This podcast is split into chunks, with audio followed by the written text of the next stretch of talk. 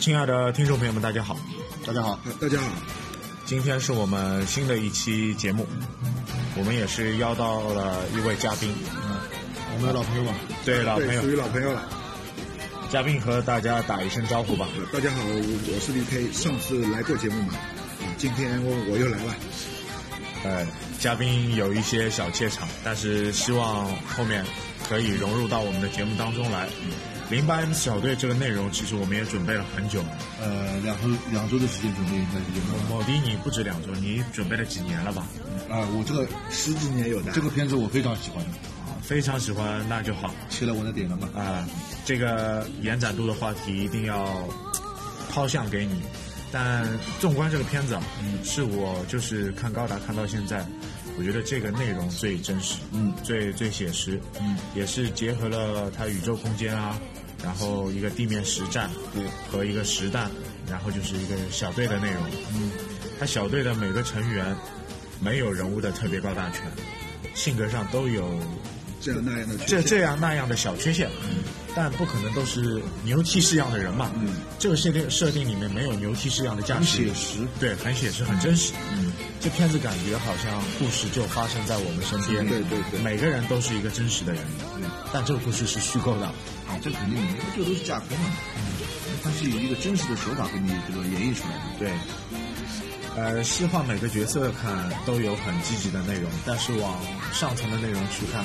可能内容可能又帮积极的内容又背离，嗯，有有有有相冲斥的地方，嗯，呃，这个内容你自己看下来是什么感觉？这个片子你让我自己看起来，我觉得我自己对这个片子就是就几块比较方便的一个总结嘛。第一块就是那个主角和女主角的一个爱情。然后那个主角他们小队一个一个什么友情和信赖这个东西。第三点就是表示了整个战争的一个什么残酷和什么呢？和一个对战争的一个讽刺，对战争的一个讽刺。那么李肯，你说说你对于这个片子的感受？我看下来，我是觉得它是在一个在一个比较严酷的一个环境里面吧，战争的环境里面，嗯，来表达人与人的一些亲情、友情、爱情和一些上下级的关系啊这一类比较人文化的东西。会比较多一点，嗯，比较多一些。那那每个人观点不同，不过也都有说到，呃，这个也有几层情谊吧，对吧？呃，我们在节目当中也是陆续给大家去做一个分享。对，但是我觉得这个片子最大的一个核心内容，可能你们没有去看到。对吧，其实还是希望能够取得和平，取得和平。战争的残酷可能是一方面。但是还是两两层意思，向往和平。和平总是我们最终想向往的一个结果，这也是什么没什么问题。其实我们对这个片子就是我们自己有这样一个理解的一个方式。对对对对。啊，比如说，我就谈谈我自己感受啊，我就是把整个片子自己谈一下。我们先说爱爱情那一块方面的啊，我觉得是那个，那个希罗和这个安娜，他们经过了三次这个重逢，有三次那个就接触啊，三次相遇。对对对，相遇，第一次空间站的时候。相互之间相互救助，逃离这个残酷的那个环境，得救。第二次，阿布萨拉斯，我们希洛想办法用牺牲自己的形式将艾娜救下来，将机体清在悬崖边。之后我们就是出现了那个经典的那个情节，对吧？对，高斯刀小小温泉的这个事情，对吧？第三次就是他把自己的哥哥击杀自己的哥哥，就是说最最后的就是说，我认准你这个希洛这个人了，我就跟你走了。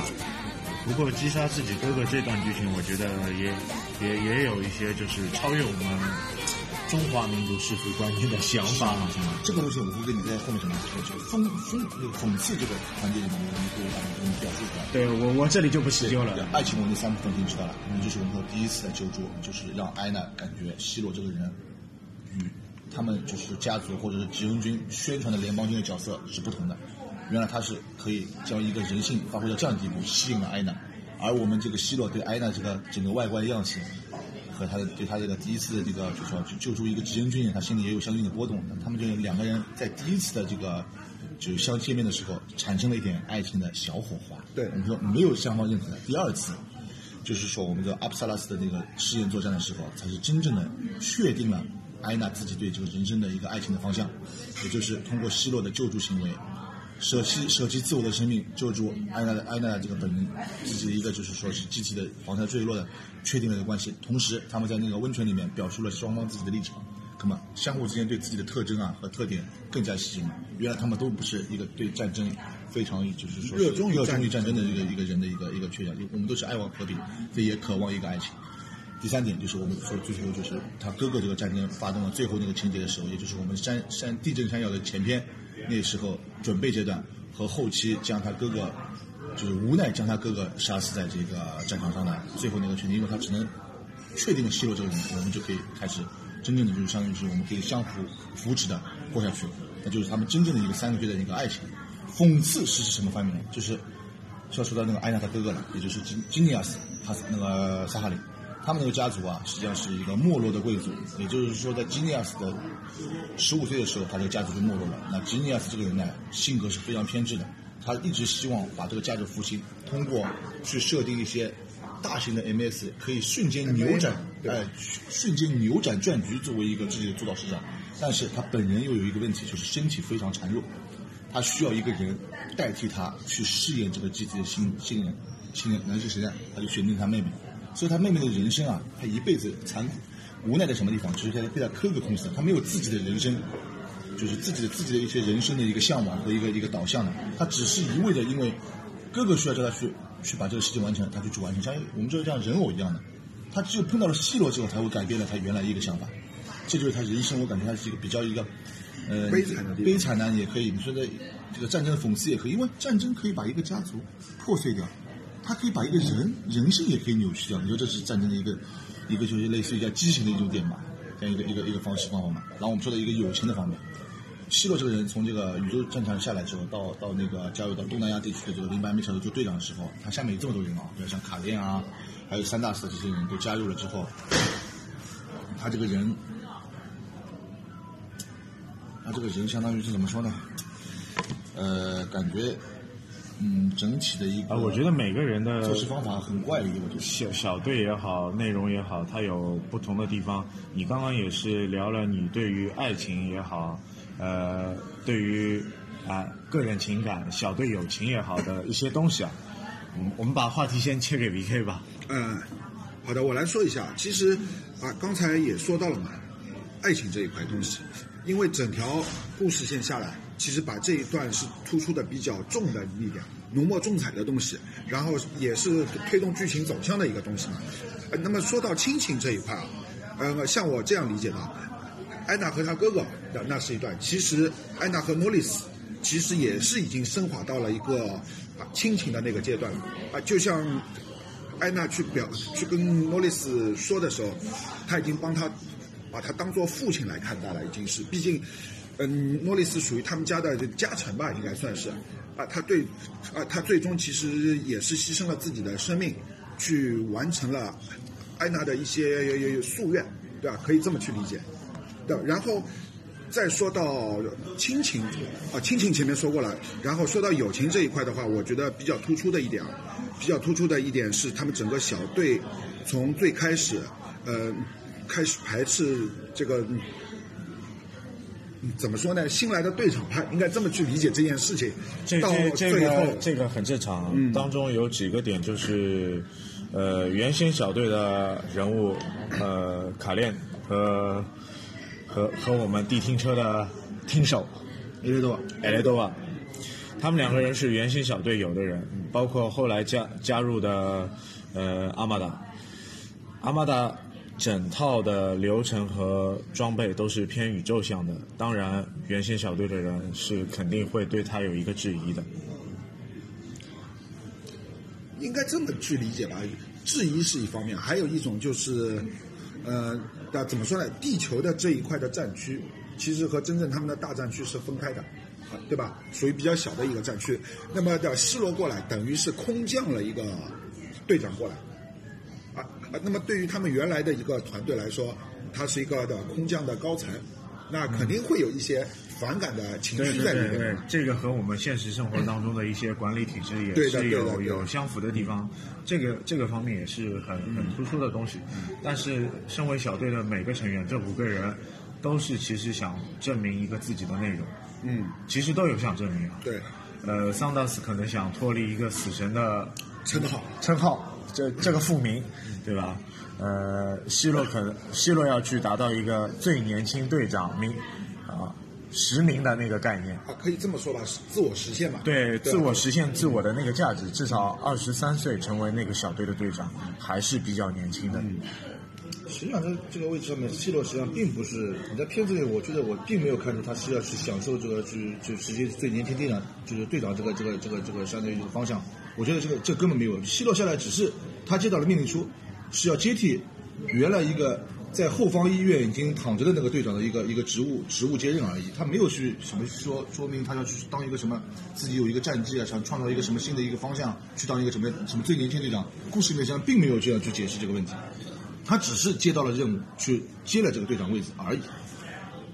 他接了这个队长，这个过程当中，嗯，我们也是慢慢理解到了他对于这个位置也是符合这个条件的。对，从他的从他的军功，从他的军级，等他等他在宇宙军里面作战一个方式，包括他后来用那个就是钢，就是我们的就铁球啊 K 型去把那个实验机击杀这件事情来说，实际上上级是认可他的这个整个作战方式和他的一个能力的。接替零八 S 也只不过是因为下方没有队长了，他下去了。但是在他是怎么你你说的那个问题是最后怎么发生的？是因为他在过程中慢慢的、慢慢的把自己形象树立起来了之后，才达到了就是我们所看到的他一个队长的一个高度，并不是因为他是前锋一定卫士或者你说是这样或那样的一个一些原因，可能可可能也是有一些顺水推舟的东西吧。啊，他只是接受了顺水推舟了，然后把事情做好了。不过，不过他最核心的一句话，我觉得我抓到这个点，啊，他不想任何一个队员死，这是一个他觉得我要把这些人都活着带回去。没错，这句话我觉得是最真实的。没有任何问题，是真实的。但是往往这种事情在真实战场上，我认为是做不到的。但是这是一个非常好的激励。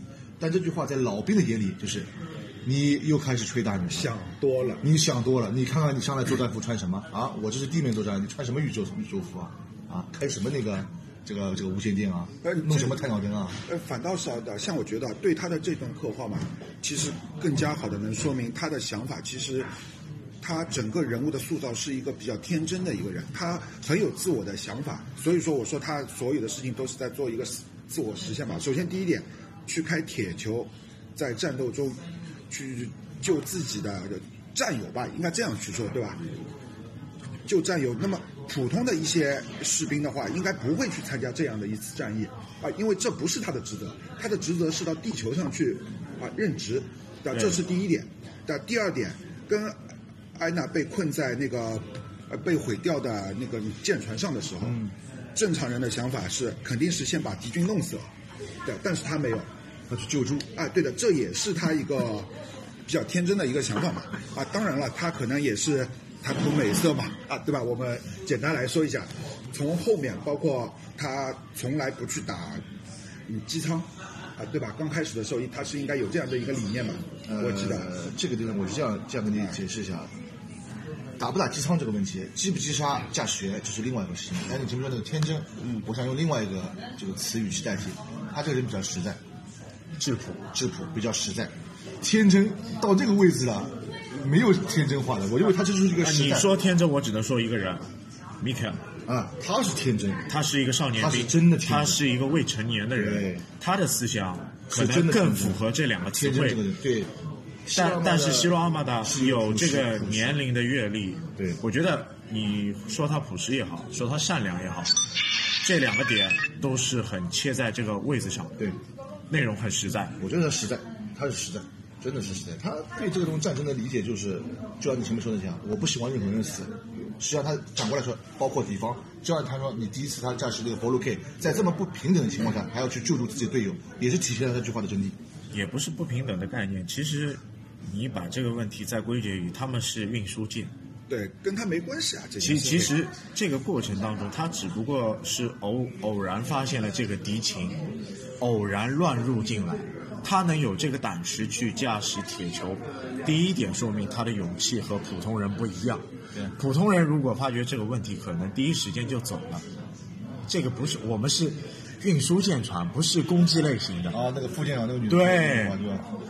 所以，所以这个点上就就就可能很反映了他一个个人的个性也是很强的。对他觉得第一件事我要去做这件事，我也不代表个人，代表小队的方面的东西，对吧？对，因为这是我的队，这是我的这个，这是我的这个战友，而且他是在我可以救助的范围之内，我一定要去拉。虽然那个时候他也不认识这个战友啊，这战友啊，三大四的，这也不认识，但是他认为可以救的情况下去救一下，这说明这人是相当的，我感觉他是一个朴实无华的老好人吧，应该是的。这最后也是从救助的一些方面的问题，也是从后面的小规模战斗中，会不会体现出一些队友或者是一些战友逐步的对他有一个信服吧。是的，是的。呃，那我觉得应该要改一下啊，啊，像我前面说的他天真嘛，那么其实应该他是一个比较理想化的人，啊，对吧？所有的东西都是从他自我的想法出啊出发的，很多事情真正的战真正的战场上面是不太会做这样的事情，嗯，啊，那么啊，我再说一下另外一个人物啊，啊，也是个配角，啊，小啊小岛对吧？他们的长官也是叫小岛，小岛队长。啊，对，小岛队长，呃，对吧？可能很多人都觉得他是一个，嗯，两面派这样的一个人物，但是我是觉得他的很多事情的做的，其实他是有自己的一些想法的，只是在局势过程中和他的职位当中，他不能这样去做，才会有一些很多让人有些误解的地方。那就比如说，嗯啊，他们要去救琪琪他们的村子的时候，嗯，啊，对吧？他其实是一种的默认的心态，他是一种默认的，你们不会自己去好了，跟我没关系，啊，对吧？这是一点啊，因为在他的一个职位上面，他不可能下这样的命令。整个整个战局是他要考虑的东西，这样一个村子不是他考虑的东西。呃，实际上这样说吧，这个小岛小岛这个队长啊，他是实际上是我认为他是个老兵游子，非常老的老兵游子，包括就是一些事情处事非常老圆滑，非常圆滑也。包括你前面说的这个琪琪那个身子救助，他并不是说是他，因为他他要去默认这件事情，而是希洛帮他说了，穿你把这个琪琪这个村子救下来之后，穿过他这个村村子之后，会有一个运输道可以奇袭启用军后方山上的碉堡，他才默认这件事情的。他看到了一个可以去额外做做的的机会，机会才去救这个村子，一个 chance。对的，一个 chance。包括在最后一次，他把一个命令啊，空白的命令表扔给希洛他们去击杀阿普萨达斯山的时候，实际上这个事情对他来说，他完全可以不要这样做。为什么？他给了这样的事情，万一这件事情如果做成了，我没有任何问题。你们上级也发过命令，希洛该怎么处理怎么处理。如果说这件事情失败了，那我作为队长就这样说，我的命令是被他们偷走，他们擅自行动，不是我下的命令。他刀切豆腐两两面面光，他是个老兵游子。啊，怎么说呢？我觉得这个东西啊，在他就是说，在整个的的社会阅历也好啊，对吧？在他们的军阶里边，他混迹的军队这么久，他是会有一些自我保护的一些动作在那边，对吧？这个我觉得没有问题。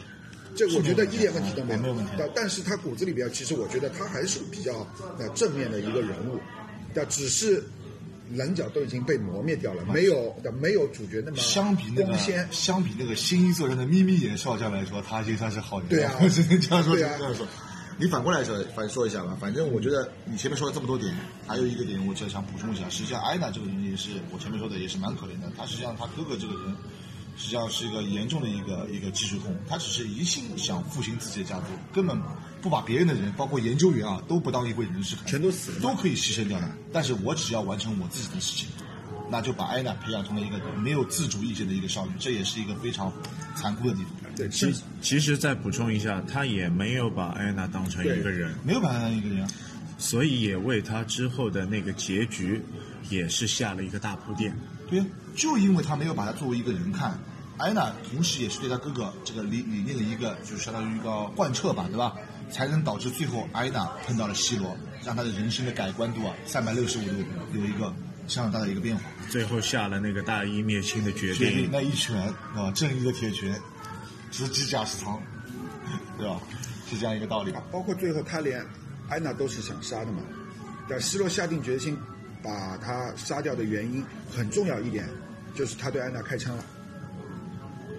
呃，实际上这个我认为是为了故事推进而已。只不过我认为这个东西，你前面说什么开枪，他不要开枪都是无所谓的，因为他哥哥那个时候在眼中已经没有人这个东西。对啊，他哥哥很多事情已经没有人这个事情已经没他没有人性了，那个时候已经没有呃，他煽动爆破那一件那啊那那个事情开始，我我就对他一个人物颠覆。对本来我觉得他是一个体弱多病的。呃，体弱多病，是或或者是对于科学技术、武器装备，他有一个极度的追求。追求对对。但是他对友军都下了杀手，是。我就觉得他非人道。了非。人道了，对。同时来说，他因为这样一个做法，导致诺里斯太诺里斯大手就是我们说的那个加成，才对安娜过多的出于有有关心了，对和一个保护欲，把她作为一个就是干女儿一样的看待的一个情况，就是把她抚养，让她这个人人性有个健全的一个过程。最后诺丽斯也是为士兵撤退，也就是说安娜主导这个撤退计划的时候，她也做了自己的牺牲了，相应的实际上问题。而她哥哥是完全不会这样去考虑这个问题。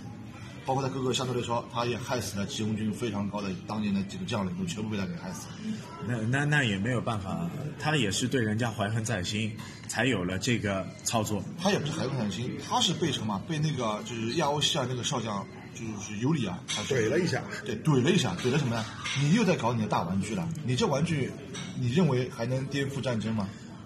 说明这个人心胸很狭窄狭隘，然后很记仇。戳到他中痛点了，就是等于说这句话反，就就就把他的一个一个原来对技术的一个一个这个严苛和要求全部给翻页了，那导致他就会记恨了。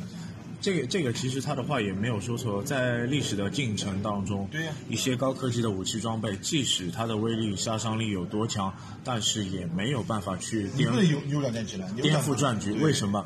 因为这些东西数量它不够多。对因为大的战局已经木已成舟了，你通过一些高新的武器想颠覆战局的可能是没有的对。对，而且这个人啊，这个少将叫尤里少将，这个少将是就是欧洲战权使团的司令官嘛。他跟吉利亚斯的家族还有一个问题，就是他们两个本来就好友，但是他的家族一直是父亲，一直是 OK 的状态，啊他的家族没落了，从小就相当于被他这样封死了，戳了一下痛点，才是杀杀伤。哎，家族也有原因的，人性的欲望也是一方面。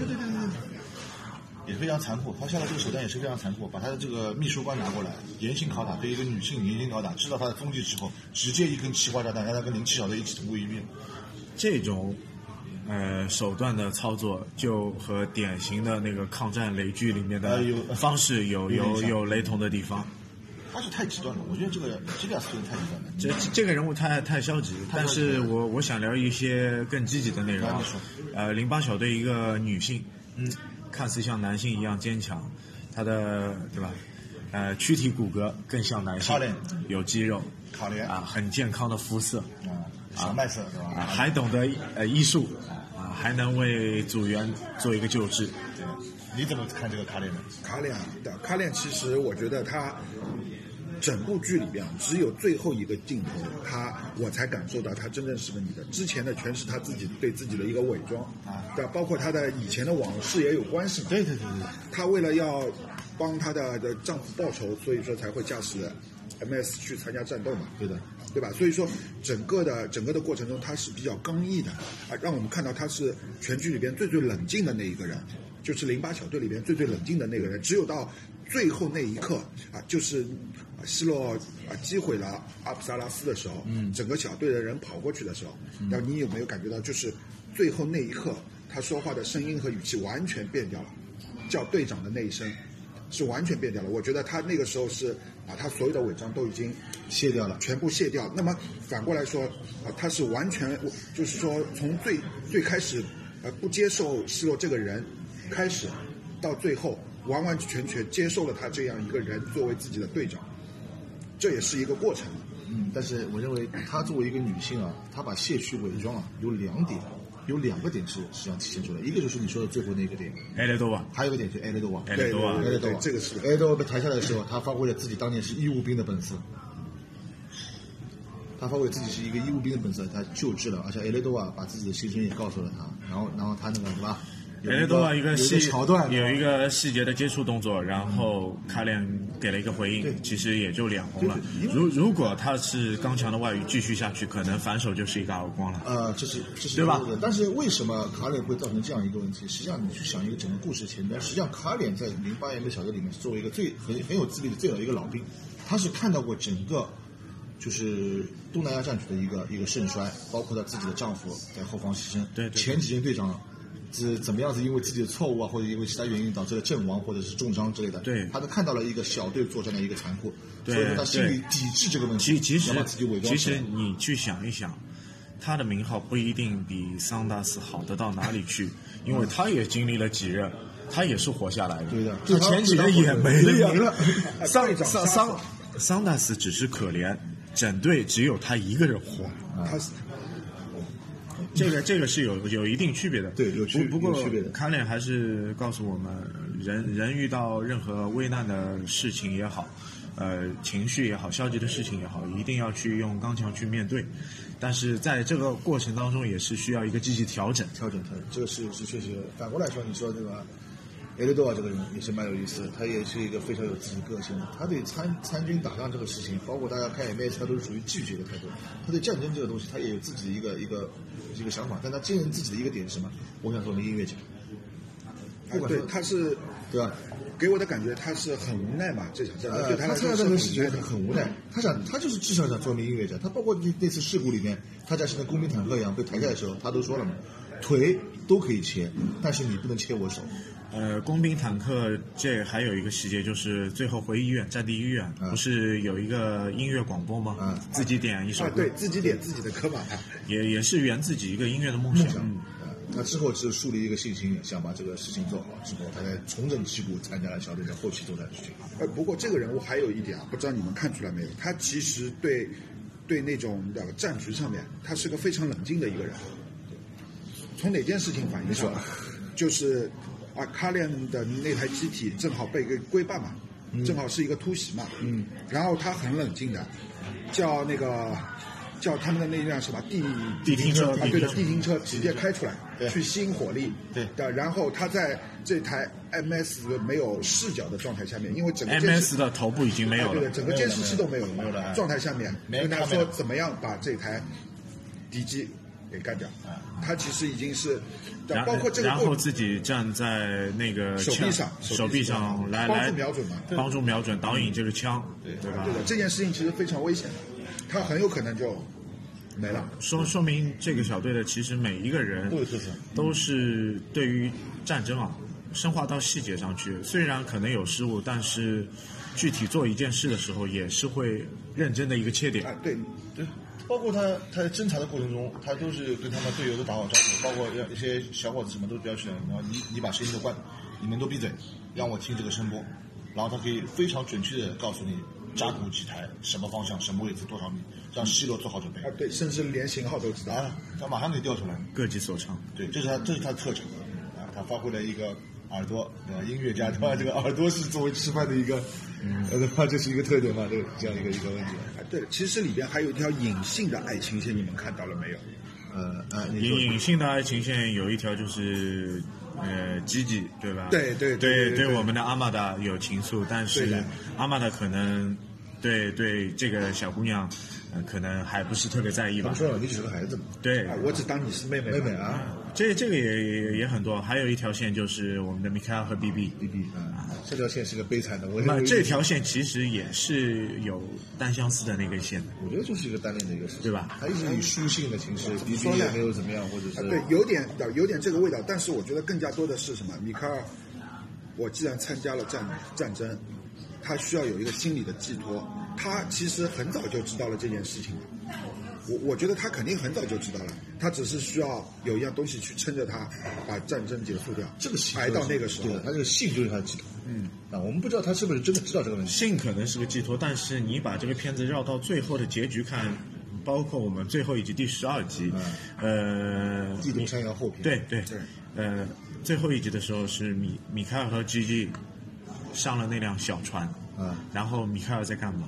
啊，对，拿了张照片出来。他拿了这张照片，其实也是想说他之前的故事情节也是不知道，其实也是有联系的，什么可以可以这样说，有可能这个是个网恋了。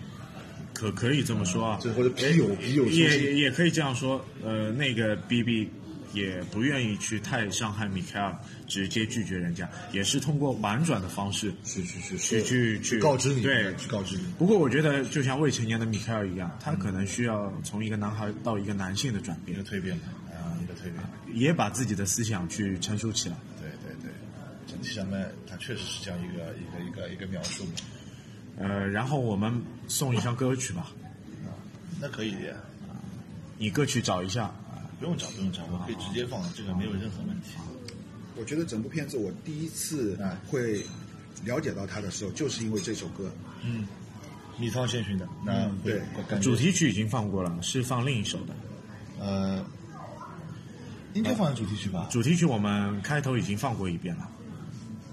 你开头已经放过，你听到了没？啊、当然放过一遍了。我还是聊聊人物吧。你把人物聊一下吧。我觉我觉得我喜欢的人物桑道斯也是一个啊，虽然虽然沉默寡言，但是也是为了去证明自己的一个啊，想想脱离死神的名号吧。啊，对，也就是说，整部片子给我感觉每一个人物其实他都是比较丰满的，都是比较丰满的，所以说才能把整个故事给撑起来。看上去很多内容什么都都是做的比较好，人和人之间都有一定的联系。特别多的形容词我们也不想多说，但但可能有别于其他高达的动画或者是呃类型的题材片子，它还是真实性是最强的，嗯，写实度也高。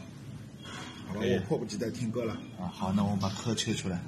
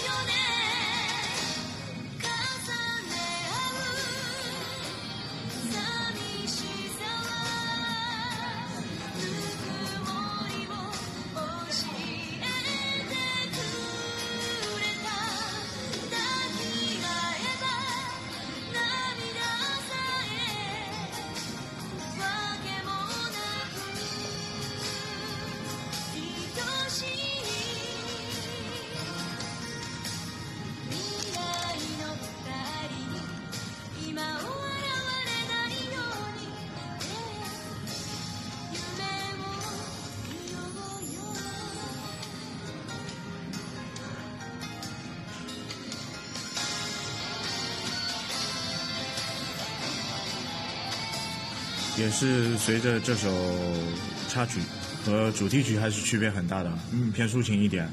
呃，后半段的节目我们还是和大家聊聊机体的内容吧。可以。啊，一些机体包括小队的建制啊，呃，包括我们的 MA 啊、阿普萨拉斯啊，对，啊，某某某迪谈谈你对于这些东西的感受吧。我相信你对这个机设也好，对于相关模型的内容也好，你应该研究的很透了。嗯，这个研究还是有点研究，研究很透，我认为。哎，流水账就不要报了，就就简化的简而言之吧。这套片子啊，实际上它整个机设啊，包括一个就是说这个画风啊，机设的设定都是谁呢？有大和原邦男，有一个新名词，山根功力。山根功力这个人呢，所设计的机体啊，都是偏写实风格的，而且是有一种战争的影子，包括它很多机器上有绞盘，或者就是像我们看到细节部分，这个手臂里面插槽，还有这腿部的那个防沙、防沙那个相相关的部件措施，这些东西只有在山东工业的机体里面能体现出是包括我们一开始进小队的时候，他们领装备、伪装网、实弹，对呃呃工装的那个背包，对，这个地方就你会看到什么地方？首先你前面说的，我就说稍微就是提出一点不一样的那个就是反驳吧。你前面说正常车，这个车呢实际上在这里面有真实型号的，叫那个寻血猎犬，气垫式这个这台车。实际上原原驾驶人员、坐人员是标配是三名，然后现在的标配是两名，因为战争中可能我说故事里面可能会永远紧迫之类的。它里面一共是有什么呢？就是驾驶员、声纳操作员，是我们说的那个 e l d o 其实声纳操作员要兼机枪手，对对对对对。不可能是驾驶员兼击他有可能他有时候也是驾驶员去接机啊，这个互兼的。互兼的这个没有任何问题。其实其实第三员的话，可能就是固定的那个机枪手的位置。对了，就是机枪手的位置，你说的一点没错。他但但是这个二十毫米六管的火神炮威力其实没有什么大作用。实际上是要说的是骚扰骚扰啊然后对人作战作战是用的，对某逼的狮子我认为是根本没什么太大作用，还是以骚扰跟那个侦查为主啊。啊，应该属于策应吧，对吧？呃，策应也行吧，你这样说也没什么问题，我觉得问题不是特别大。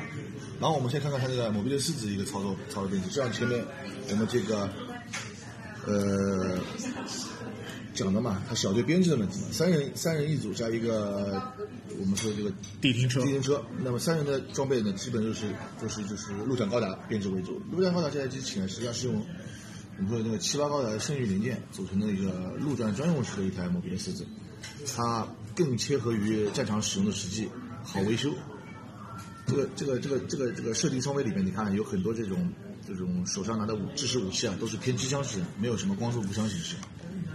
偏实偏实弹，实弹，没有没有光速光速光速这个制式武器很少，除了常备的光速剑之外，机枪啊，包括你前面说到有很多什么火箭筒，还有我们这个可移动式作战的那个背包，里面一百八十毫米的战斗炮，还有最后有六连装的一个导弹发射器，这是选装，还有就是最后有补充阿普萨拉斯有有的那个网枪，还有最后他自己还有一个光头步枪嘛，用的情况下光头枪用的不是很多，前面操作你看，它的机体通用性非常高。哪怕我可以说把吉恩的机枪拿下来，它也可以照样使用。它的它的它的那个特点就是泛用性，泛用性高，泛用性高，泛用性高。故障率也不高，好维修。它的零件简单，有背合件，背合件即使没了，用吉姆头也能将就用啊。这个就说到前面吉姆头，将就用。它这台机器的开发的前期的过程的一个机器就是我们说 RGM 其实有陆战吉姆，它是用陆战吉姆的架构去做成的高达。那陆战吉姆它的通用形式和它的武器，它们都是一样的，配置都是一样的。这个零八小队的高达高达机器啊，也是颠覆了我一个视觉。你说什么视觉？因为我我一直一开始认为，嗯，有 NT 能力的人才是开高达的，对吧？这个片子让我认为就是高达量产化了。呃，本来就是量产。然后开高达应该要考证，对吧？哎，开开高达不一定要 NT 能力，对也能开。对对对。因为因为大部分一个形而简之的思维就是，开吉姆的一定是普通人。对，前面你说的这点，我再给你补充一下，就是陆战高的为什么就是说联邦军的制式机体里面一定有高达这个东西？高达实际上从阿姆那个时代开始，高达就作为一种联邦的标志，就是有高达的就可以让人家说是吓退别人两只眼的。哦，原来又是高达出来了，那就是可能会对敌方的一个心理造成了一种压力，也是这样一个导向知识啊。最后我们就是二七七九陆战高达经过了一个简单改建，就是我们看到的 E E 一八。E 一八这个机器实际上改装啊，它是一个临时拼凑的，实际上就是个临时拼凑的，它没有那个呃，类类似于以前以前 GPX 里面的阿斯拉达沙漠版，对对对，它是一个临时拼凑的，包括它头部的装甲、天线，全部是使用那个吉姆的零件。前面的胸板原来的一个一个这个这个散热口以及那个我们说的那个机关炮，以及下面的那个发新发信号弹那个位置被破坏了之后，它直接一块钢板垫上去，好维修，钢板直接垫顶。啊，然后腿部还是跟陆战是一模一样不，，腿部也有小也不一样小分。原来我们陆战时候刚才腿部这个是有个三点的一个垫跪垫，嗯，现在变成了一个插槽式，直接插在头里那一块东西，这是改改过的一个部分，因为没有这个备用垫的。这这个长镜头三次元的战斗有有特写，有有有这个镜头特写，有镜头有这个镜头其实这个片子我觉得应该还可以做后续的，那片子做的很好。啊，这个东西你怎么说呢？其实那个片子实际上有一个发行的有一个有一个点啊，它是因为那个零八麦小队出了一个蓝光碟之后，里面专门做了一个就类似于三次元的一个短片，就像一个附送形式，让你让就是去再了解一下它其他。但是我觉得这个片子真的是可以做后面的，完全可以做后面的。观众和和那个粉丝的胃口其实已经给你吊起来了你完全可以去做一个延展的后续，出一个六集或者十二集的内容，去把之前的故事去去丰富一下。这个他就没做啊，这个就像你像你像去买那个高达游戏一样，比如说像那个 PS PS 有游戏里面有那个什么水天之泪一样的，它里面是个游戏，带给给给带来个九分钟动画叫叫水天之泪。这个做的还要好了。反反而让我觉得就是米米娜的报告这个内容核心就不是不是特别好，米娜的报告这个片子，我认为就是从一个就是有点拼装片的味道对对。对，就是把米娜这个人作为一个主视角，去把整个片子串联起来，就形成了一个这样一个报告形式，再再再播放给一个观众，让他用用比较短的一个视角行动，让他知道一下原来零八 M 城这个故事是这样一个情节的嘛，相对来说。然后最后就是我们那个西罗同志驾驶的一个这个成就 K。K 型呢，也就是我们山根公里设计自己设计的一个一台，我认为是比较完美的一台 Polo 吧，因为它的它带了两连装的那个加农炮嘛和格斗臂嘛，相当于功能性更加好。但是这种机器怎么会出现在一个运输运输船上面？我一直认为这个事情是个啊，我可以这样理解，运运输车啊，运输船作为一个人员搭载和机装搭载的一个平台啊，对。可能其他地方也需要这个保鲁作为运输，可能这个船有这个运输的空间，嗯，所以额外的搭载了这个是机器，因为我就偶尔搭载了这台波路。对，也是偶尔搭载了。那么我们的阿玛达也是无意之中操纵了这台暴露，来来来来，让我们对它的操作技术啊有一个等量的去比较。有一个比较。即使用差的机器，照样可以去击杀人家等、等级高的机器。对对对，这里面反过来说，虽然它不是王牌，不是它牛太炮不是王牌，，不是王牌，它的技术相对来说，我认为技术还好一点的一个三大死嘛，那他实际上在宇宙空间站，他的小队下的是是 RGM 七十九宇宙的指挥官级别，他还是指挥官啊。他指挥官，我觉得他也是名名副其实，对，因为他也击杀过六个扎古六，六台打鼓的人。能击杀六台扎古的也人，也也不是也不是凡人吧？对对对对对，因为他那个吉姆是这种轻装格斗装备的，就带了一柄光速剑，一个正常的一个护盾，以及那个呃五十发子弹的一个作战用用的那个机枪嘛。他的弹夹后来也没有了嘛，头部也是带八尔杆炮，作战能力呢，他是极效作战有效，单兵作战没用 就那样了。不过他在和和扎古的格斗当中，他也是利用了掩体，也是在自己不利的情况下存活了自己。对，因为他这个那个时候用掩体，他是有条件的，他子弹只有一个弹夹的，五十发的，打光了就真没了。这个其实也不符合常理，为什么？哎什么一个弹夹上阵只有五十发弹？不是，它是它是这这个机枪叫野牛式机枪，它这个机枪上方是上进上弓弹的，它这个机枪一个弹鼓就是五十发，它没有备弹吗？备弹出来的在盾盘里面，对弹只能带带三个，也就是说你出来只能带两把发子弹，三个备弹加一个实弹，一共是两两百。两百发子弹，你只能大概打打十分钟的 CS 那么吧。它问题还有了，它肯定还有光火箭筒的，火箭筒带三个弹夹，一共十二发，估计这个东西它打完了已经。其实你听我说，火箭筒也好，弹夹也好，它不可能全满载出出动的，因为它的载荷载重量啊，这个要跟你说了，如果说这是在这像这种 Type Type C 这种类型的这种机模，或者 C 型这种机模，全载荷量如果带全弹十八，要多少吨啊？八十四八十四点七吨，这个已经比老虎比扎古可可已经不相上下了。对它轻装的时候，也就是不带任何弹药，只有光速剑和头部火神炮的时候，它出发的只有五十四点九，它就要带三十吨的弹量，这是满载。但是基本他们用小队作战形式的话，都是基本都是满载的，但是有他他们肯定会有一台吉姆是后宫的，就是专门带弹药的，自己带一把轻机枪。啊，我明白意思了。他也是小队就就就好比是补给兵一样。对，你想啊，你以往看急用军的配置机器，你会发现有很多，他他们的三人小队里面总有一个是供应子弹，带好所有的子弹，你不行了，我把子弹扔给你，你装上去。啊，这个还有一点不一样的地方，就是其实地听车也是兼具运输补给功能。呃，我这个东西我要跟你说一下，我看过那个寻血寻血猎犬那个起点增长车的，它里面这套装备除了这个我们所说你说的就是天津声纳设备，它里面后续的位置是可以放出来的，但是只能放两个弹，没了，你放不了了。有两个弹夹，关键的时候还能救一救。关键你还是要你还是要有能力爬到那个车上去把子弹拿出来。我肯定肯定是也是要 M M S 自己上的自己，上你让你你让车组成员去帮你这个弹夹，不可能。怎么办？为什么有一集里面打阿普萨拉斯的时候，三大斯为了证明自己不是死神的时候，把这个阿普萨拉斯不是拉了一刀吗？那个时候他为什么要先去保护地丁车？地丁车里有后备装备的。啊，他们说哦，对，包括屁股很烫吗啊，对，包括最后，包括最后就是，呃，阿普萨拉斯最后一击的那个米格利磁炮的时候，两也是保护个地停车两个陆战直接拿盾牌保护地停车嘛，因为他说上面有弹药，万一爆炸了就全毁。全毁了啊，这里面有货的知道。啊，你要不然你可以介绍一下这个急用军这边的？急用军里边嘛，呃，这部片子里面最最亮眼的嘛，还是那个阿普萨拉斯嘛。嗯，阿普萨拉斯其实我记得应该是有三台吧，它这台应该是最后那一台三型对吧？呃，阿普萨拉分一型、二型和三型。呃，我们故事里面出现的二型的是阿普萨拉斯二，阿三阿普萨拉斯二已经兼具了那个米加利斯堡的那个发射口而一型是实验机，它是为了只只为了实验空中悬浮悬浮啊，空中悬浮的悬浮的那个那个技能而设定的一个实验机。三型是完成机。啊，对，像我们这台里边，呃，它应该是有啊米多夫斯基的粒子发生器嘛，啊应该是有两台来保证它的移动嘛，对吧？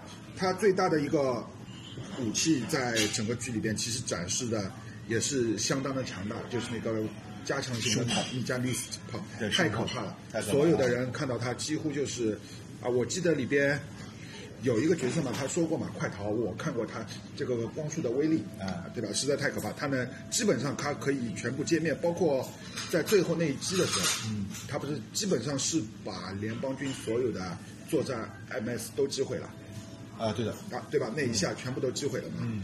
然后啊，不过它也是有缺点的，对吧？这么大一个 MA 在移动的话，首先，呃，首先它的机动性其实是比较普通的，然后第二点的话，它整个的的防御性是非常非常低的，完全没有近战的功能嘛。对啊，对吧？这两个是它其实是比较致命的点，对，对吧？那么啊，像我们把话说回来，说说这部剧里边其实最亮眼的吉翁军的机体，嗯，啊，B 三型老虎。，B 三型老虎。嗯，那个是看了之后第一个感觉就是我要去买老虎的模型了，啊，对吧？包括也是也是的机师的一个啊个人个人设在那边嘛，啊人设对吧？非常的霸气。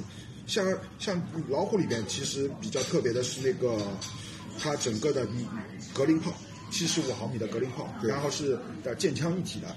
对啊啊，对吧？剑枪一体的格林炮，然后它另外还配备了一个啊三连装的，嗯的 B 五的机关枪，对吧？速射炮哎，对，速射炮，还有一个就是比较特殊的一个了，热能鞭，对吧？整个剧里边，他通过热能鞭，其实他是能把对方机体全部的，呃，电机设备全部都短路的状态。热热能鞭这个东西，对吧？蛮垃圾的啊，这个东西蛮恶心的。热能鞭不能说垃圾吧，也是利用一个技术窍门吧，对，啊他那个有改进，他那个有改进。嗯，不是普通的热能鞭了。我是这样说的啊，我是这样了解的，就觉得这个东西。我觉得诺雷斯那个已经不是热能。我补充一下，我补充的一点，普通的老虎，你看到那个白颜色那个那个辫子一节一节，那个是热能鞭，它是有这个这个叫热能鞭啊对，有融化这个这个外外甲的它就跟我们这个就是热能热能腐蚀到底是一样的。它那个什么，它那个叫电磁鞭，它这个是发射过去回你机体呃，那种它它这个也也不是电磁鞭的概念，它可能我们电工电路上面可以理解，它是断你接地线吧，啊，这个直接短路了。它把你接地线断掉，你重新要去分合一下空气开关，重新做一个导入接地，对啊，它是过去是应该是这个原理啊。这个空间一到头就把你拿掉了。嗯，对，你一断电没办法做一个联动的操作，对吧？对，呃，对，接下来让我感觉比较深刻的就是那坦克，对，但是我对这坦克了解不是特别的熟悉，你能不能帮我解释一下？那个是我我这边的联邦军用机器人，它那个就是就是我们叫后期的一个一个钢坦克吧，那个是属于量产型的，它就是大概两门两门两门那个远距离的那个实弹炮，手部还是保留了这这个实战炮的口径和铁球一八零的炮差不多吗？差不多一百六十毫，啊，两两门，还还没有那个一八零炮的火力强大，它就是射速远，我看着唬人了。不 是，其实是对空高射炮。它是对空对远距离的，它这个加农炮是有一个制导优势的，它就是准，其余没啥用，移动性能一一塌糊涂，你也知道的，一刀一下就没了。一刀一个，一刀一个，但它是三台嘛。他打第三台是有道理的，他对那个脱离那个战舰啊，速度慢，他有他有那个压倒性优势，只要我瞄准你的那个剑桥，你就没了。啊，对，所有制空权都是在联邦军的手嘛，就靠这三台东西。诺雷斯最后舍身成仁也是差一点运气，只能说差一点运气。我觉得不是，不是，我觉得你这个问题是有有概念上的错误啊。我觉得他实际上诺里斯的作用，他这个这个攻击啊，他是成功了，他是没有想到眯眯眼少将还有那一把高性能的狙击步枪埋伏在山后面的，我我觉得诺雷斯和和我我是想说诺雷斯和呃阿玛达之之间的最后一击，他差一点运气，你你觉得运气在什么地方？就是最后一击啊。也不是运气，我觉得目标完全不一样。我觉我觉得运气可能也有差别，还有一种就是可以解释的话，就是诺雷斯本身就想舍身成仁，没想过要做一个生还。是这样的，你说的这个就是这个问题可以探讨啊。呃，可以的。我觉得你说的那个点是对的。为什么？他最后那一季最后的目标，他根本不是想跟希洛什么对打或者怎么样，因为希洛也暴露了自己，就是为了爱戴要生存下去。他觉得这个好没问题，你我给你活，但是我一定要保证我的战经要要要要脱离。但是我打的目标很清楚，我就是坦克。我就是刚才。他现在就是说，最后为了这一坦克，就是直接就给你砍了，我给你砍了，我就准备就这么去了。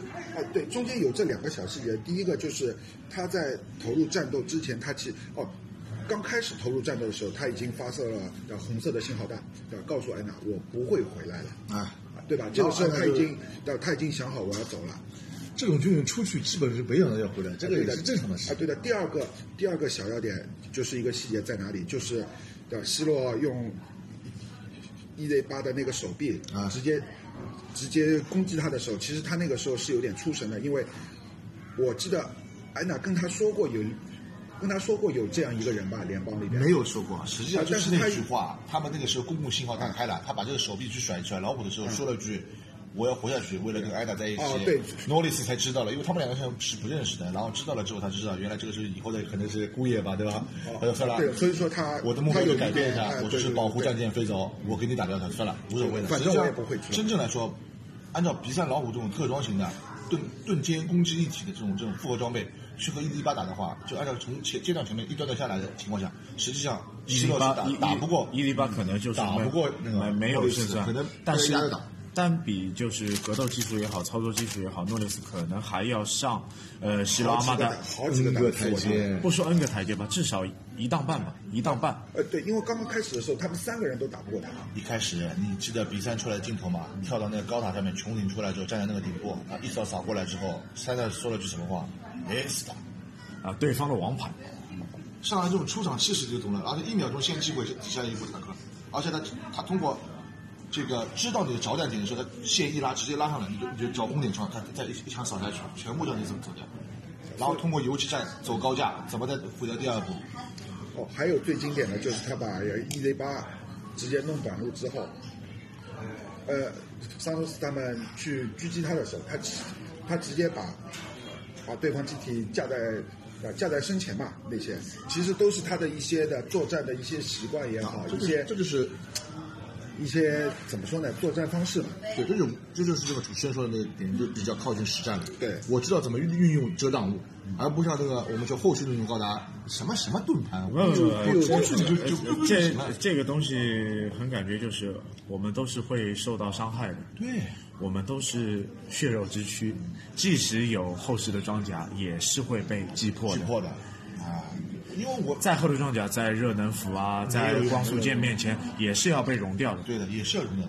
实际上，你说这个比赛老虎实际上介绍的，我觉得介绍的非常好。实际上，诺里斯在这个乘机比赛老虎之前，还有一台机器，我们不得不说，就是他自己刚刚驾驶的几用很普通的叫什么扎古 C 型。嗯，你看他从山上怎么下来的？他机枪不是扫你，他是制造烟雾，最后直接飞升飞升下来一斧子啊，呃这些都是他压的下来了。他的战术风格嘛。风格，战术风格风格，老军人的风格，不是说我拿枪是一定要对准你的，我可以知道你其他东西，我迂回你行不行？对吧？但最后因为机器处理不强，才输的，这是很正常的。作为一个作为一个普通人啊，普通人把驾驶技术和作战技巧运用到那么炉火纯青，对呀绝对让我们感觉到，除了新人类之外，啊还有很多不一样的驾驶员，就不只是让我们认为只有呃阿姆罗也好，夏亚也好，啊，还有其他的一个有更多更大的舞台。老兵不死，只待夕阳。老骥伏枥，志在千里，对对对，人家把扎古玩了一千遍了，当当然是老师啊啊！就像人机合一了。人机合一，对对对。还有一个比较出挑的是啊，就是我们说那个前面说那个尤里那个少将下面有几个人嘛，他是开着马吉拉坦克，为了坦克分队的三个人，坦克分队为了让那个原就是这个作战部队啊顺利可以这个撤退嘛，他做出牺牲。那台马吉拉坦克还是很有意思的啊，哎，你能不能介绍一下这个东西上？下分离的，它上面的炮台是飞机，下面是坦克。带一百二一百二十毫米加农炮，它最后这个一炮就是为了脱离地面，砰一下子打了你这个，就是说呃异呃伊迪巴的那个盾牌上面啊导致了有有烟雾了嘛，他们烟雾之后机器倒下去就逃了，但是他还也没有逃逃过那个丁尼亚斯的气化弹的毒手。虽虽然逃过了就是 Easy 八的枪下，但是最后还是舍逃不过自己的手下呃最后还是舍身成仁了。对，不，他是无奈，这是无奈。不，这这个是被人阴的，阴的。哎，你阴也是行的。我我我觉得这个阴情愿死在战场上，我认为，哎，你这句话说的好，宁宁可死在死在这。对你这种就就对自己的领那，就好比诺雷斯也也好，我觉得诺雷斯还是光荣自得其所。对如果即使他最后活下来，可能也是要在，呃，这个萨哈林大哥的手下，呃，也也也结局不会好，好好不到哪里去，估计也要成为那个枪下亡魂的。也要成为牺牲品。对对对对，其实他也不可能活，因为他肯定是的随着主舰走了嘛，主舰都被击落了。实际上怎么样？哪怕我说这个这个这个运送商人的主舰已经逃上宇宙了，它的结哎，果也好对对对，对，你也是一个自私。你你要记住一点，它只是一个伤员输送舰，它没有护航，没有护航，它唯一的护航就是那两台。比赛费心费心劳劳哦。啊，你觉得这个两台能能顶多大用？我就可以这样说，那个时段呢，吉恩已经节节败退了，准备回宇宙去参加作战的那些部队，实际上所有的机体全是拼凑出来的，全是拼凑出来的。呃，也也是老弱病残。不是老不是人，是他的机体、他的物资供应，它的维修，有可能你会看到什么一个问题？比如说你看到的那个，像我们看到那个进军那个春招的时候，那个女的扎古伊，她的她的那个旁边那个下面那个就是副手啊，她开始扎古啊啊对盾牌拿的是什么盾牌？他还有盾吧？捡了用了再说啊！也是反映了一个侧重战争的残酷。物资的窘迫物资窘迫也是一方面吃的，都没了嘛。没了，战争的战争的窘迫，你什么都没了，只能先用了再说。哎，捡起来用了再说。包括飞行老虎，它后期也是一个非常残缺的残缺品嘛。作为一个飞行老虎，你的发动机不能进水，你什么鬼？还是因为什么加强感知出来的机器有缺陷？对都是没有时间的嘛。就是我能顶上去，算一个人头算一个人头。包括那个大魔拿的什么机枪，扎鲁的机枪，自己枪没了，火箭都打光了，捡扎鲁的机枪那里用，他也不管。实际上已经已经局势非常窘迫了。实际上其实两方面物资其实供应都有问题，不然很多通用舰也不可能去去有一个换装的效果。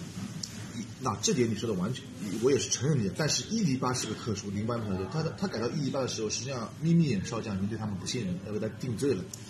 间谍嘛，眯眯眼把零八小队其实也是定为一个炮灰角色了。啊，就是西敏是不要，你就跟零七一样。其实我觉得零八至少还活着，大部分都是存活存活的。对对对零六零七呢，惨不忍睹。惨不忍睹已经没了，就是在一两集一一一话二话里面有有有两个女队员和一个男队员还在那打架什么的，说了一下这个问题之后，实际上没有他们后续，后续就是七花炸弹。啊，他们全队都是陆战对陆战那个吉姆吉姆，那零六小队是有也是两台两台那个陆战高达加一台吉姆的嘛，实际上配置是差不多。但是零八小队是最后他被迫伊迪达这样改造，是因为不给他们零八小队提供后补舰，就让他们去送死，很清楚就是送死，你就不用活了。最后的结局，你感觉到什么内容？我认为男女主角在他们退役之后，实际上他们去寻找他们是，我认为他们是找到了，而且并且他们是有子嗣的，他是存活下来，只是他做了变成一个残疾人。我觉得他们是死，你觉得他们死了？我觉得他们是死。我我觉得这个结局可能是开放式，对，可可可能啊，呃可可可能监督也好，企划也好，想留给我们一个好的念想。对最最后男女主人公肯定是离开战场了，啊，这个是肯定的。离开战场了。但是后续的呢，米开尔想去寻找老队长啊，寻找安娜，也是他们对他的友情的一个情愫。呃，因为是是这样说吧，因为最后他们是非常信任这个队长，才去做最后阻击阿布萨拉三的事情，也是全员都是挺他的嘛。啊，对啊，包括中间就是，其实你说的眯眯眼对于卡丹他们都是，哦，对卡莲他们其实都是下了一些命令的。啊，眯眯眼不要去谈他，他不是人。哎，对啊，对啊，问题是，他最后也没杀掉西罗呀，他只是打在旁边嘛。眯眯眼这个主 主角的内容，我觉得呃，其实和我们这个片子其实关联度不高。我们我们关联度最终还是要去看待战争残酷和我们和平来之不易，对吧？说白了，在眯眯眼的眼睛里面，你们都是工具人，你们都是炮灰。不要说工具人，就说一个最简单的词汇——蝼蚁。蝼蚁啊，可有可无都无所谓，只要你帮我去把这个事但情干。但一定要去领会这个开放式的结局的一个精神。嗯，像想你看过漫画，你可能对这个内容更有深层的了解。我对这种设定的结局，包括它是一些官网最后的一些结局的理念，我认为他们是活着的，因为包括一些富野悠悠季的一些访谈，他们最后也是说的，这两这是一对活着的夫妻，并有并且有孩子，这句话是人家自己作者自己说的。但是它结局是开放，这是绝对是开放的，就是因为最后他他们也没有一个就是对话的内容，就是男女男女主角和米开尔搀扶什么搀扶就也也没有对对话，只有一个镜头感的一个切对对切换，对对对。一个切换，就是就是一这个就是和我们普普通的片子完全不一样的概念。对。它就是一个给你开放式的，或者你可以想你的想法，我可以想我的想法，或者你认为他是他们是已经没有。呃，还有一点我想说的就是，OVA 的。片子不只是就是可能 TV 不能放，可能它的内容更偏向成人向。他应该来说是不偏身成人向，因为他说到了一些很多当时日本比较敏感的一些东西，也不是说敏感的问题吧，这个片子给小孩子看，我觉得啊，得他看不来啊。那那个时候你去看，可能它的内容你不能吃透它。啊，对，所以说整部片子你把一些 MS 的基设全部拿走之后，它纯纯的是一部战争战争连续剧在那边，我们也可以看，其他的东西都相当的丰满，啊，对吧？还是一部有血有肉的片子，比较不错的一个佳作。我们也是借着这个机会，也是我们三个人发表一下自己的观念和观点。嗯啊，虽然可能有一些东西还是不到位啊不到位，啊也是希望广大听众给我们做一个啊补充。补充嘛如果我们有什么说的不对，也可以给我们留言，留言我们大家来一个互动。但是我希望后续啊，我们可以做一个啊零零八三的内容，或者是零零八零的内容嗯都可以。啊，嗯，也是做一个展望吧。对，这都是一些有比较有意义的片子。那么今天这期节目就到这里吧，好，给大家说再见吧，再见。嗯，再见。再见。